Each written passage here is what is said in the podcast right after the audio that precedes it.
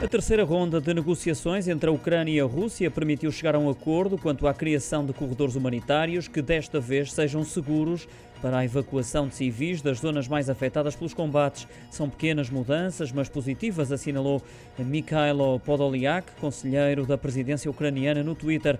No resto, tudo se mantém inalterado, ou seja, a invasão prossegue sem tréguas ou cessar fogo. Para que a ofensiva militar por parte de Moscou termine, a Rússia exige que a Constituição ucraniana seja alterada, de forma a garantir o estatuto de neutralidade. Para além disso, a Ucrânia terá que reconhecer a Crimeia como território russo e as repúblicas de Donetsk e Lugansk como Estados independentes. O governo russo continua a insistir que o objetivo não é tomar Kiev.